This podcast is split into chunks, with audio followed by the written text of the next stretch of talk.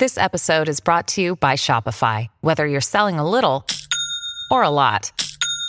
Shopify helps you do your thing, however you cha-ching. From the launch your online shop stage, all the way to the we just hit a million orders stage. No matter what stage you're in, Shopify's there to help you grow. Sign up for a $1 per month trial period at shopify.com slash special offer, all lowercase. That's shopify.com slash special offer.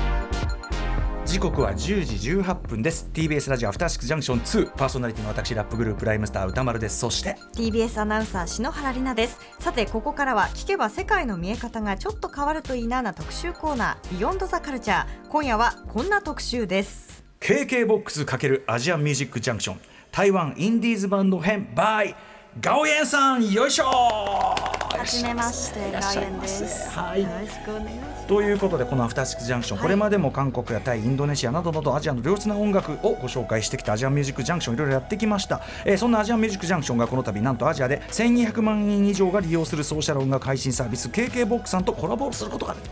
決まりました。ありがとうございます。ということで改めて KKBOX どんなサービスなのかご紹介をしのりなさんお願いいたします。はい。KKBOX は台湾発の音楽ストリーミングサービスで現在はアジア5カ国台湾、香港、シンガポール、マレーシア、日本でサービスを提供中です。前年度に活躍したアーティストを選出する音楽アワード KKBOX ミュージックアワーズも年1回開催しています。18回目の開催となる今年度は日本からシンガーソングライターの今瀬さんが出演しました。はいということで、まあ、当然アジアの音楽にも非常に強い KKBOX さん私あのガオイエンさんの「緑の歌」を読んでて中に出てくる8ミリスカイの曲聴こうと思って、で KKBOX さんこれパッとね、やって今聴いてたりとかして、そんな感じの使い方ができる、そうですね。セットで聴けるという。ありがとうございます。ということで、えー、KKBOX さんとのコラボ企画、えー、指導でございます。今回はさらに今夜の放送では語り尽くせなかった部分よりディープな話とかかけられなかった曲の数々、えー、KKBOX さんにて、まあ、独占配信いたします、えー今日から1週間後11月7日火曜日夜6時に配信しますのでぜひ皆さん KKBOX の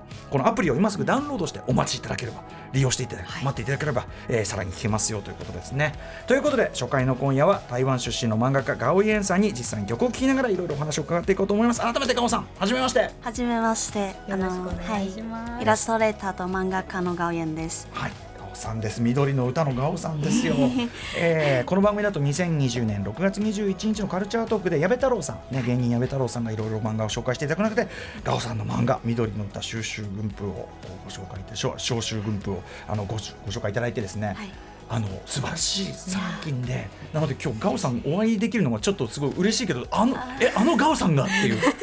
嬉しい。いはい。や、こちらこそお会いできてすごく嬉しくて、うん。なんか今日はいろんな台湾のあの音楽についてお話をできればすごく嬉しくて、前あの安倍さんの番組もあのまだ台湾にいたんだけどその時は、はい。で台湾で番組を聞いてすごくなんか感動して、作品を紹介してくださってすごく嬉しくて、はい。で今日は実際に番組に来られて本当にとっても嬉しくて光栄です。こちらこそですよ、ちょっとね。はい、ということで改めてガウエンさん、えーご紹介をじゃあしのりなさんからお願いします。1996年台湾台北生まれ。イラストレーター漫画家として台湾と日本で活動されています。台湾芸術大学視覚伝達デザイン学系卒業後沖縄県立芸術大学絵画専攻に短期留学されました。自身初の漫画連載「緑の歌」こちらが月刊コミックビームに掲載をされて2022年5月に角川から「緑の歌収集軍風」として単行本化。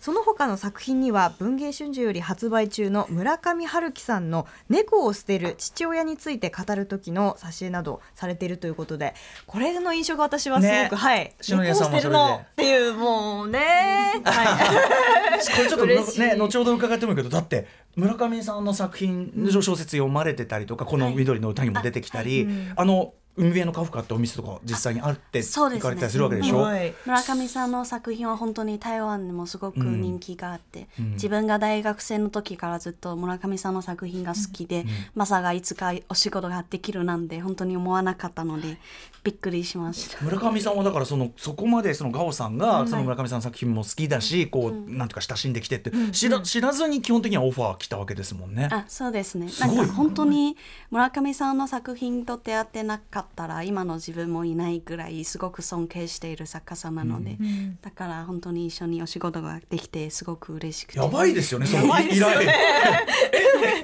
ええっていう。今もいまだにも信じられないくらい、うんうんうんすごくびっくりしました、はい。そんなですね、はい。あの今も話題に出ましたけど、はい。えーそんなね、えっ、と まあ台湾のいろんなそのなんていうかなカルチャーシーンというかそういうのも出てくる、えー緑の歌についてちょっとあらすじのご紹介もしておきましょうか。はい。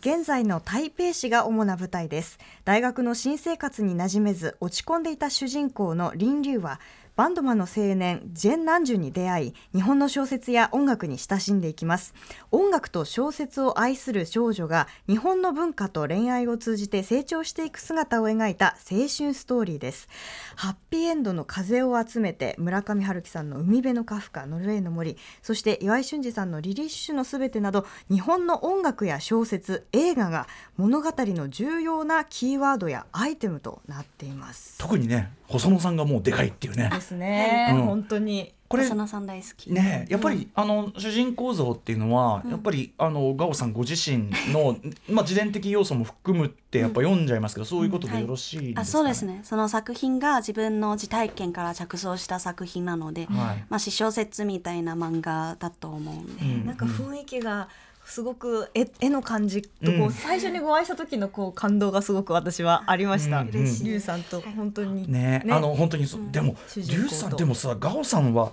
まず絵がめちゃくちゃうまいっすよね。そんなことないです。これが漫画初連載ってすごいレベルだと思いますよマジで、いやいやいや、はい。本当になんか絵を描くのが好きで、ええ。ね、あの物語自分の漫画を通してこういう物語が語ることが初めてだからそなんかドキドキしながら、うん、なんかできれば一番自分のベスト全力を費やしたいのでだからこの作品を書いて、うん、でもまあなんか未術のところがまだいっぱいあるのでこれからも頑張っていきたいなって。いやいやいやいやいやいや。ねまあ、もちろんこれからねさらにね、はい、もちろんあの成長もされるでしょうけど、うん、これの時点ですごいし。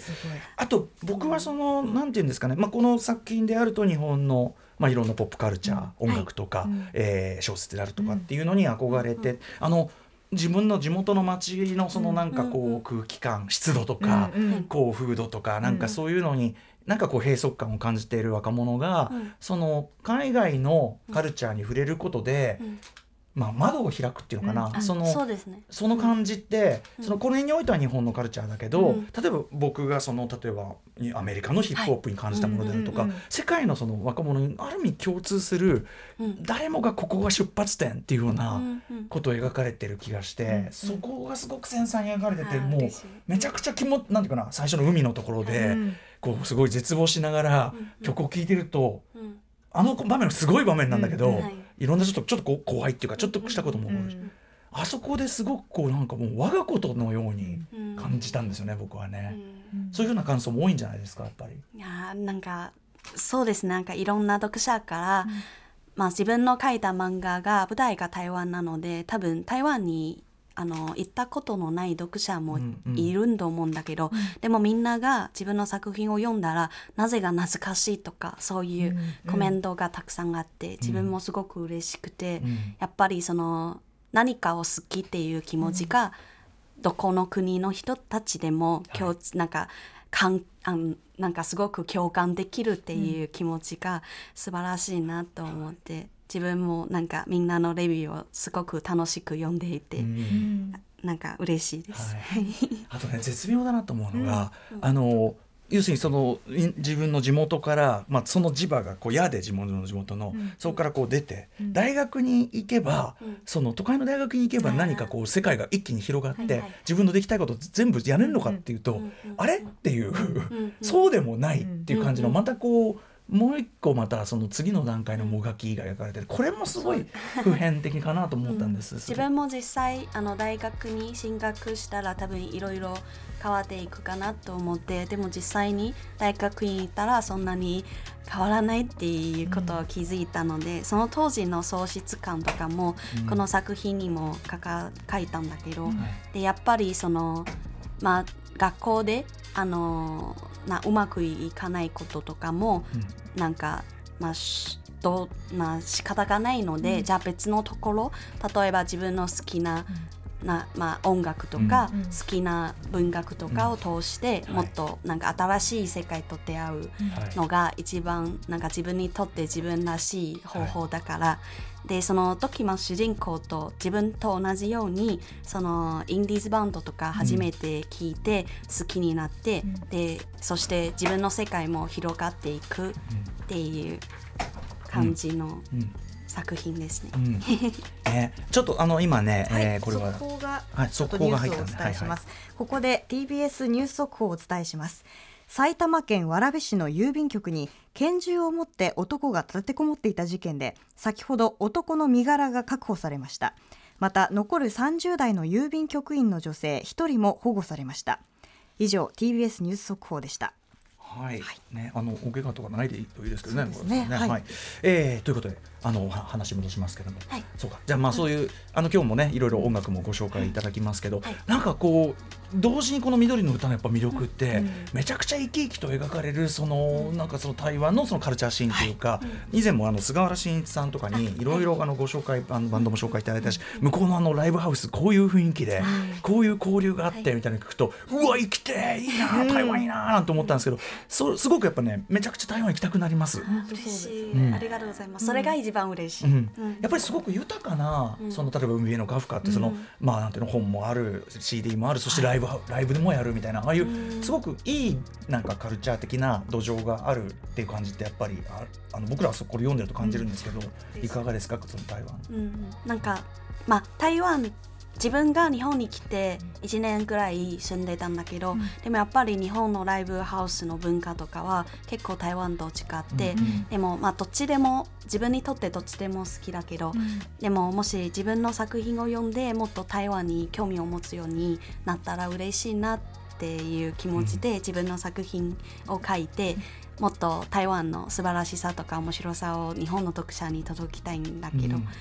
頑張ってやっていいやます。ーもうもちろん、うん。ととはいえ私ですね生きて生きてとかまあ、こっちょっとコロナ挟んじゃったりしたのもあって、まだ行けてないんですけど、うん。篠山さんもねその、はい。まあ、台湾行ったことはあるけ行ったこど。あるけどその台湾の音楽シーンっていうところはちょっとまだね。そうなんですよ。そうなんですよ。それこそ本当に私まだその時高校生だったのでライブハウスとかこの漫画を読んでやっぱり行ってみたいなーってすごく思いましたし、なんかすごいライブハウスがこうん。ういろいろみんなのコミュニケーションというか、はい。そこからいろんな新しいつながりができたりとかそういう場になってるってそうですね、自分が大学生の時初めてにあの台湾のインディーバンインディインディーズバンドを聴き始めた時は、うん。あんまりあの年が近い友達がそんなにいなくて、うん。逆にライブハウスであの知り合った人たちが大体自分より多分10歳くらい年上の人と友達になって、うん。そういう人たちからなんか自分の知らない世界とかも、だんだんなんかもっともっと知りたいってなんか自分もその彼らに馴染むように頑張っていったので、だからそういう自分よりもっと年上の人たちとどうやって仲良くなりたいとか、うんうんそういう漫画の中にも書いたんだけど、うん。そういう悩みしながら、なんかいろいろなあの新しい文化と世界と出会うみたいな感じです。そのワクワクと不安みたいなのが本当にうまく繊細に。描いてるねこれ。表情がまたこう、ね。表情の描き方もすごく表情のちょっとした変化とかさ、はい、あーっていう。ね。ー 私多分96年うんうん。生まれなんですよ。同い年なんですけど、台湾の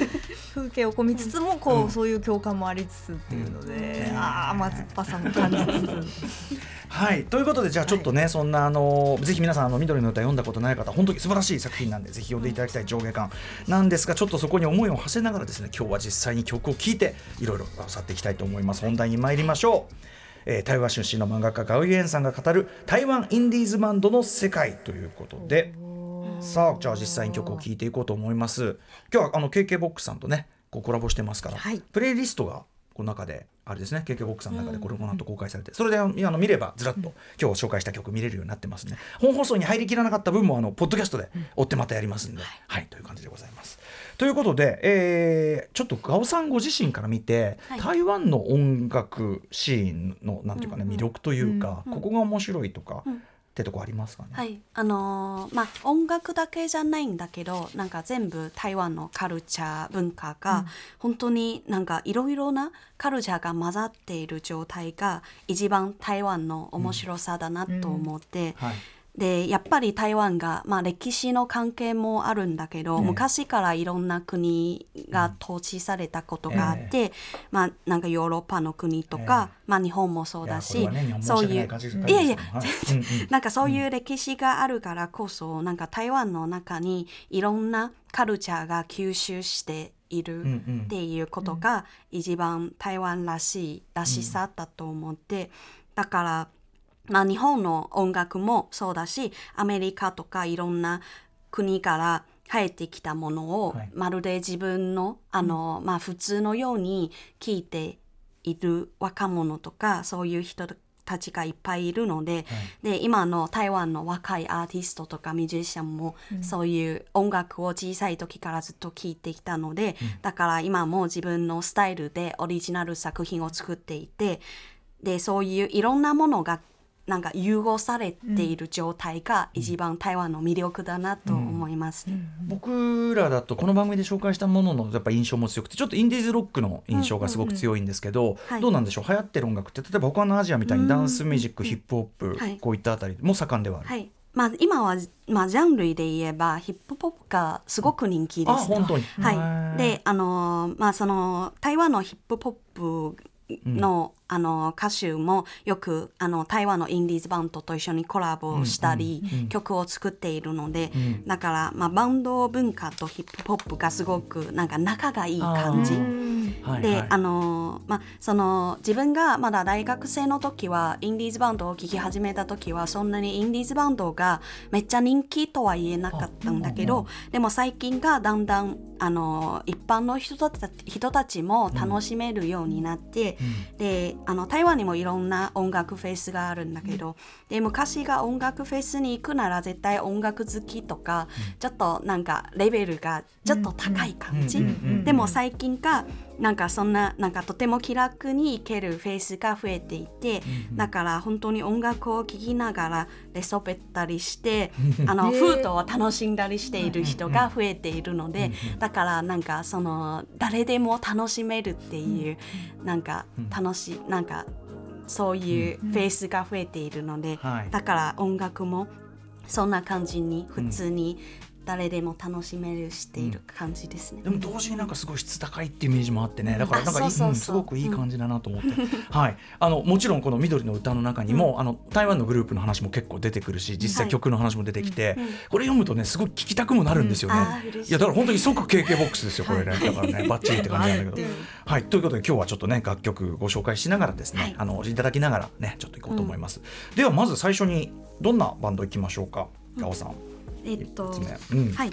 最初あの紹介したいバンドがあの台湾の名前が草東没有派对で英語の名前は No Part of 草東っていうバンドでノす。ーパーティーフォーカオトン、はい、うん、うん。でこのバンドが多分台湾の、まあ、インディーズバンドだけどでもインディーズバンドが流行ったきっかけとは、とも言えないバンドですね、今すごく人気なインディーズバンドです、はいはいはい。でバンド名の「草東没有派对」の意味は、そのバンドのメンバーたちが台北芸術大学っていう学校出身の人が多くて、はいうんでその学校が陽明山っていう山の近くにあるんだけど、はいで陽明山があの草東ストリー海草東道っていう通りがあって、だからこの名前をつけたんと思うんだけどでその道にあパーティーがないみたいな。あノーパーティーフォークチャオチャオチャオそうそうです、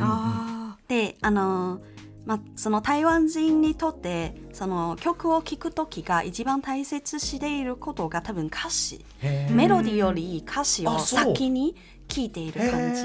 ー。でだから多分それが多分今ヒップホップがすごく人気な理由かもしれないです、へーちゃんと。歌詞が多いから、うんうんうんうんでちゃんとその歌詞を聞いてあこの曲今の自分みたいな気持ちとか、へー。そういう感じから入りやすいの感じなので、はい。でサウドメオパイドエは若者の悩みや世界に対する怒りを代弁してくれるような歌詞で、大だから大学生とか若者にすごく人気です。じゃあご紹介いただく曲じゃあどちょっとご紹介いただく曲もどんなことを歌ってる曲なんですか次かける曲は。いや結構なんかその世界に何も期待してないみたいな。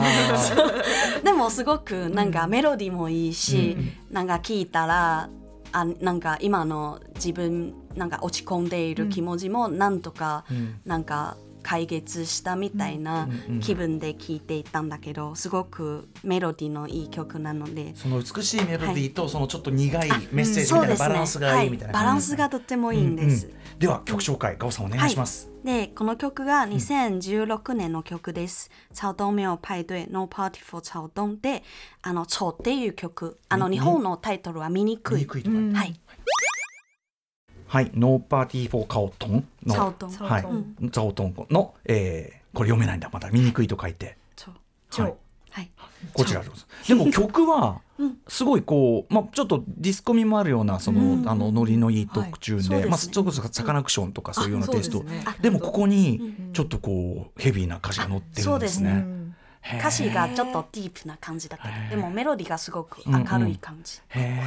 そのなんか差があってうんうんだからなんか素晴らしいなかっこいい、かっこいいそのバランスね。はい、ということでまずは、えー、ノーパーティーフォーザワトンご紹介いただきました。続いて、えー、行ってみましょうか。じゃあこのこっちに行きましょうかね。これにはいはい。続いての曲何でしょうか、ガオさん。あの透明雑誌のうん性的地獄、あの読みあの台湾の読み方はうん「真的地獄」の意味は、あの性の地獄っていう。いや、あの僕らね、その性的地獄ってタイトル見て、何十曲だよこれっつって。どういうどういう意味なのかなみたいな。えでもでも性性の地獄でもそんなに変わんない気がするけど、どどんなどんな内容？あ？性性は普通にあのセックスの性、性の地獄、うん。多分若者がすごくなんかセセセックスのことを毎日ばっかり考えている、すごくなんか苦しい男性の話かもしれないけど。へなんかその透明雑誌っていうバンド、あの透明雑誌っていうバンドが台湾ですごくなんか人気なバンドで、はい。結構昔からずっといるバンドだから、はい。みんなのその今若者の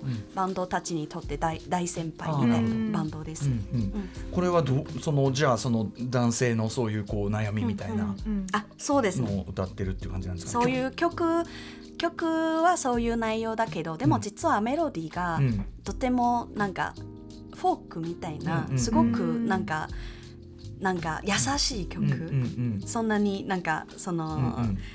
悩みいっぱいみたいなうんうん。感じがうん。感じれないんだけど、そこはちょっとこう力抜けてるっていうかその感じが。そんな感じのさっき言ったようにやっぱちょうどバランスそのなんかバランスが面白い感じがね。そうそうそうバランスが面白いです、へーでは曲紹介お願いします。はいこれがあのー2011年の曲ですね、透明雑誌の性あの真的地獄性の地獄。はい、えー、透明雑誌で性的地獄。まあでもなんかすごいこれもやっぱグルービーっていうかすごいノリはめちゃくちゃいいかっこいい曲ですよね。これてもロックな感じ、うん、これちなみにそうあの今指摘されたああそうかそうあれだと思ったのは、あの緑の歌の中で前半のね、えーに出てくるライブそうそうにそうそう。ライブ行ってで主人公が、あの緑ちゃんが、はい。あの音源とライブの印象が違いすぎて、ショックを受けるバンド、これが透明雑誌なんですね。明雑誌です、へだから なんかちょっといライブやとさらにそのちょっとこうヘビーなところが。そう。なんか自分の時代験だけど、その時はずっとあのアルバムでこのバンドの曲を聴いてて、ええ。で初めて実際にライブハウスにいて生で聴いたら、すごくあのアルバムといい意味で、アルバムと全然違う感じ、でとってもショック受けたんです。ライブだとこうねハードになるグループいますもんね。そうそうそう、う。んうん。そういうまさに。その時これ主人公はちょっとねその主人公のその時のバイブスに合わずはい。落ち込んでしまうっていうのがね。その時ちょっと結構ね、うん。そうでしたね。いやーでもあのそれですごくあの一致しました。ですはい。でちなみにそのシングルを書いた時は、うん。もちろんそのバンドの方にも、うん。あの先に、うんうん。このこのシングルを書いたんだけど 大丈夫ですか？とかは一応はしたんだけど、はい。でそのボーカルの方がめっちゃなんか優しい方で、はいああ青春だなって。言ってくれて。なんかでもそういう気持ちわかるんでしょうね。あそうそうそうわかるなんかすそのさライブに僕そうだちょっとこの緑の歌の話になっちゃうけどライブに行ってめちゃくちゃ盛り上がってんだけどうんはい。特に一人で行ったりするとなんかす盛り上がってれば盛り上がってるほどなんかこう寂しくなったりうん孤立感なんか落ち込んできちゃったりする時ありますよね。そうですね。なんかたまにはちょっとなんか現場の感じと自分の今の気持ちがちょっとなんか合っていない感じで違和感が感じる状態であんまり曲とかも聞き取れない時もあるんだけどでそのドッキーが主人公が透明雑誌のライブにいた時はそういう気持ちなのでまあ別に透明雑誌の音楽がなんか好きじゃないとは言えないんだけど、まあその当時の気持ちはそんな気持ちなので、だから一応バンドの人も 確認してでもバンドの人が全然、なんかめっちゃ光栄でいてくれたの。で、はい、ね、というあたりそこも含めて皆さんさあのこの緑の歌のねそのくだり読んでいただければ、さあちょっとあの話が盛り上がりすぎちゃって、曲がやばい、えーえーもう一曲いきましょうか。ぜひさん。はい、次の曲何いきましょう？あはい、あのー、1976の方向感ファンシャン感っていう曲、うんはい1976これどんなバンドなんでしょう？えっと、このバンドが、あのー今はもう解散しているんだけど、インディーズバンドの大大御所うん。のバンドですね、でカフェライブハウスの海辺のカフカのオーナーのバンドです。ああそうなんだ。へえ、あの行ってみたい。そう。あるんあのあるんですよね。漫画の中いに出たんだけど、うん。で実際この場所も存在してて、うんであのよくライブライブもやっているあのインディーズバンドのライブもやっている、あのライブハウスなのですごく人気なカフェとライブハウスですね。うんうん。えーこの方向感というのはどういうことを歌ってる曲なんですか？えっとなんかメロディーがすごく好きで、あの歌詞もとってもいいんだけどなんかずっとエコーの感じが聞こえてくるみたいな、とっても素敵な曲。うまく説明できないんだけど とりあえずはい。ててみたらわかるんだわかりました、うん。じゃあガオさん曲紹介お願いします、2000年の曲です。1976で方向感。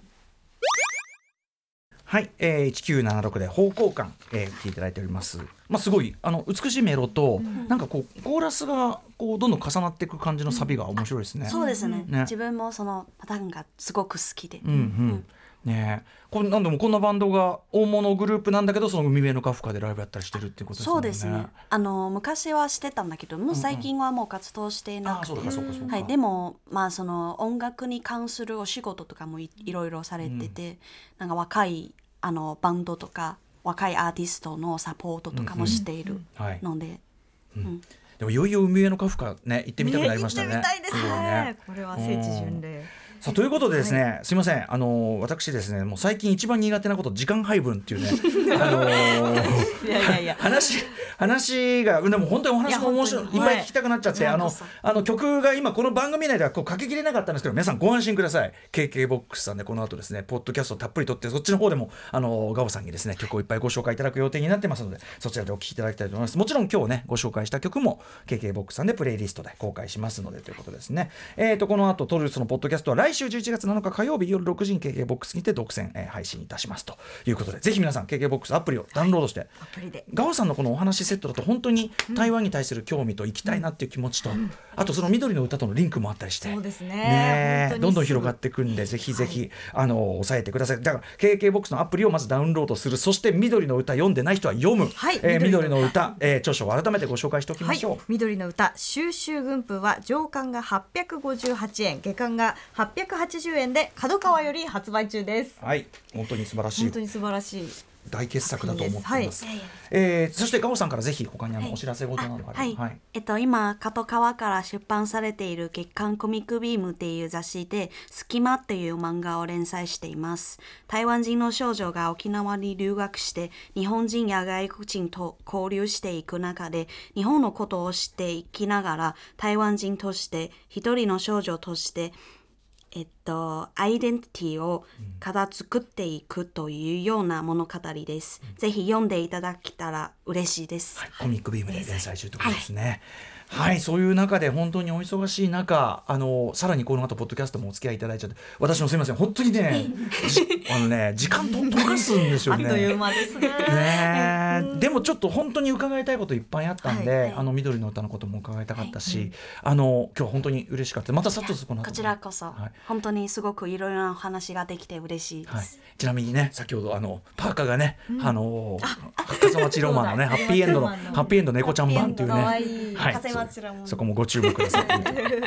といったあたりで、えー本日こちらの特集はここまでとなります、えー以上 KK ボックス×アジアンミュージックジャンクション台湾インディーズバンド編ガオイエンさんにご紹介いただきましたガオさんありがとうございましたありがとうございました。そして明日のこの時間は傑作シリーズ「ゼルダの伝説」を振り返る連続企画のついに完結編です。ゼルダの伝説の伝説、伝説のこれから編、だからまあ最新作のあのティアーズ・オブ・キングダム、あそこまで行くんじゃないでしょうかね。えーウェブメディア IGN ジャパン編集者のクラベエスラさんにお話を伺います。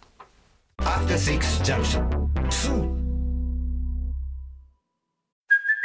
Hey, it's Kaylee Cuoco for Priceline. Ready to go to your happy place for a happy price? Well, why didn't you say so? Just download the Priceline app right now and save up to 60% on hotels. So, whether it's Cousin Kevin's Kazoo concert in Kansas City, go Kevin, or Becky's Bachelorette Bash in Bermuda, you never have to miss a trip ever again. So, download the Priceline app today. Your savings are waiting. Go to your happy place for a happy price. Go to your happy price, Priceline.